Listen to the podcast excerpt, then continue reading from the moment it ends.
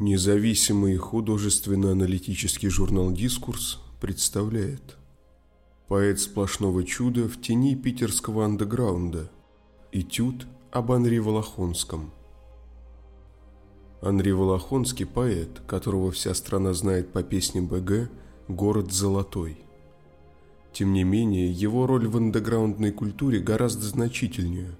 Друг Алексея Хвостенко – он одним из первых поэтов второй половины XX века обратился к творчеству Хлебникова и Абариутов, открыл новые творческие пути Лене Федорову, а также сделал крупные переводы от Джойса до библейских и богослужебных текстов, о лилии Белея Галилея, о пламени Аллея Аллилуйя.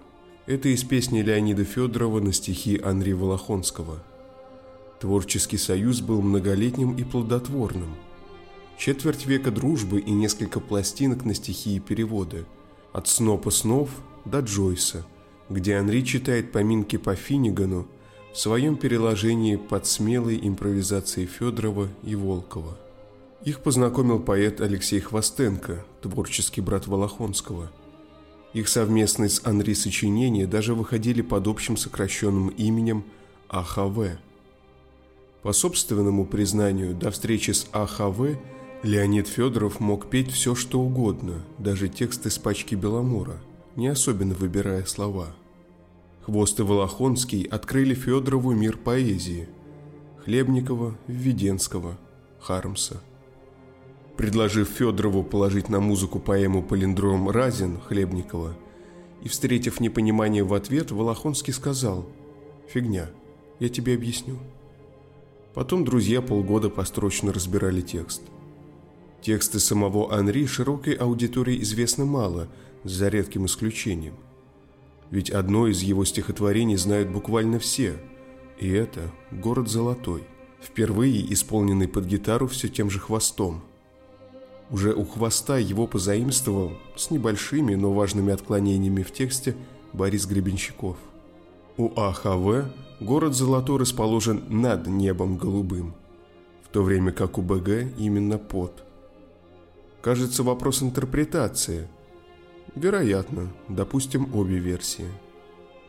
В 60-е годы Анри, по словам поэта Константина Кузьминского, возникает тенью за каждой значительной фигурой современного Петербурга.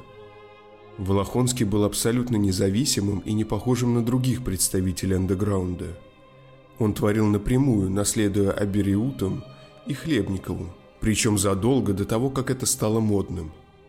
Но именно поэтому подружились такие разные в остальном Волохонский и Хвостенко.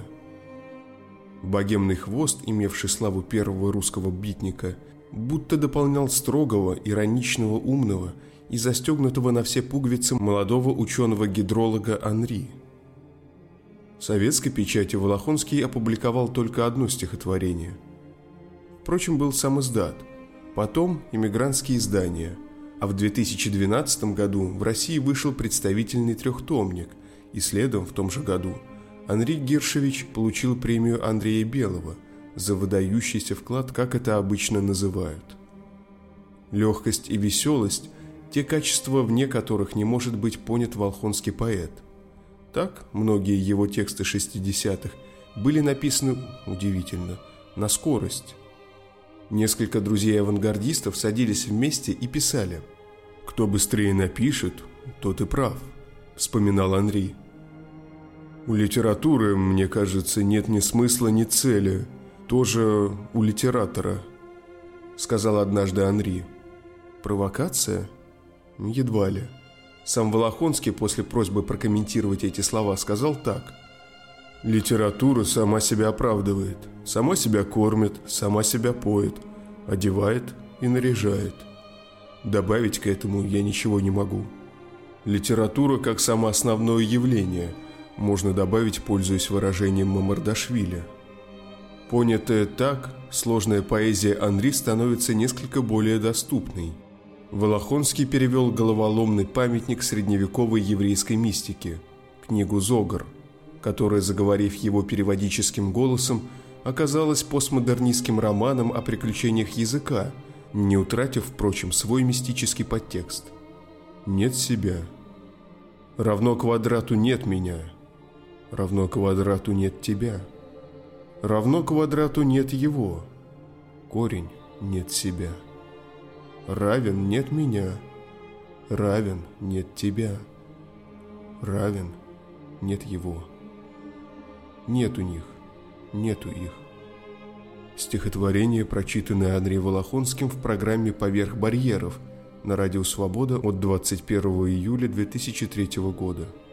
Кроме того, Волохонский написал один роман, вернее роман «Покойничек», смешную и серьезную книгу о прощании с романом, таково имя главного персонажа, а заодно и со всей уходящей культурой исчезающей страны.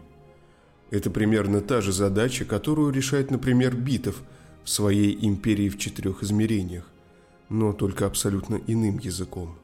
Склонность к науке породила и многие теоретические сочинения Волохонского – его перу принадлежат поэтико-философские трактаты о гармонии и симметрии, а также сугубо специальные исследования по биохимии, которые Анри Гиршевич долгие годы занимался как профессионал-ученый.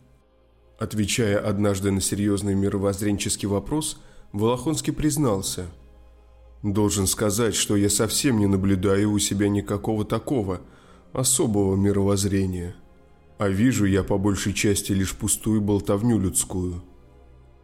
Когда же его спросили и вовсе о религиозной принадлежности, то он ответил так. «Говорить о ней публично, пошлость публичная. И еще. Мне вообще кажется, что о природе божества лучше помалкивать». К слову, паломничество в страну Востока, характерное для шестидесятников – не миновало Волохонского.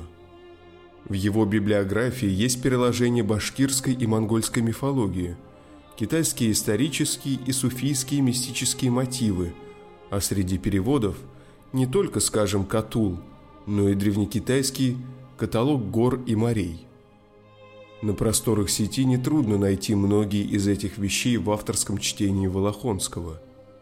Звукозапись вообще занимала Анри – и Леонид Федоров рассказывал о многочисленных аудиописьмах, которые Волохонский высылал ему почтой на аудиокассетах и дисках.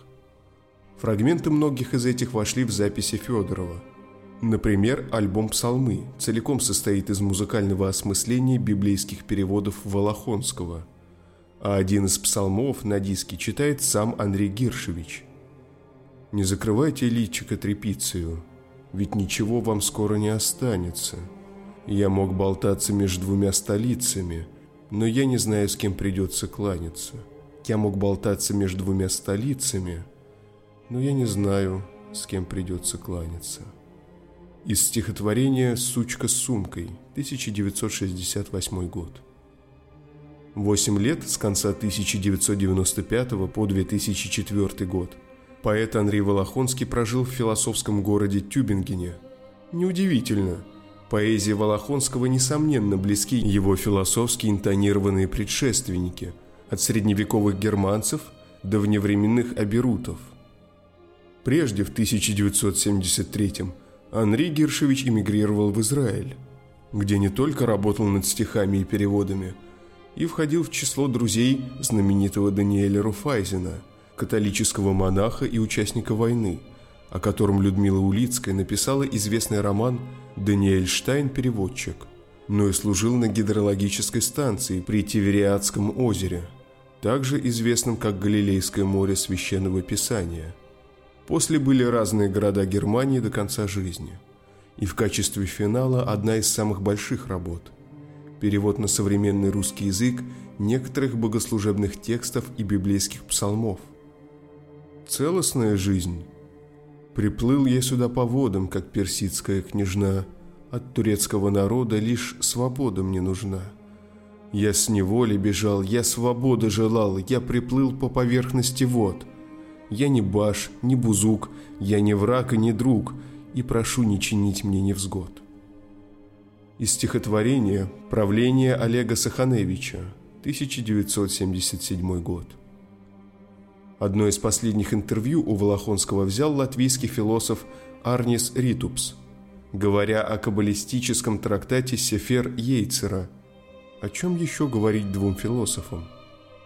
Ритупс спросил, чему научила Волохонского эта книга, и Анри ответил, что благодаря ей он пришел к свободе от высказывания. То есть нет вот этого «слова, слова, слова» и «слова, слова, слова». Этого нет. Ни того, ни того. Все обман. «Мысль, изреченная, есть ложь?» – уточняет Ритупс.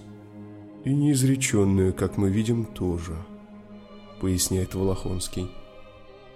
«Все чудо», – говорит Андрей Ритупсу на несколько строчек ниже. «Сплошное чудо». Под окном у Анри, вспоминает Леонид Федоров, росло две березки. И он все время говорил, что это они с хвостом. И когда хвост в 2004 году умер – одна березка высохла. 7 апреля 2017 года не стало и Анри Гиршевича. В сером пурпуре легкие воды. Солнце ушло за тонкие горы. Это длится лишь несколько мгновений. У ангела не хватает слов. Из стихотворения «Ангел» Анри Волохонского –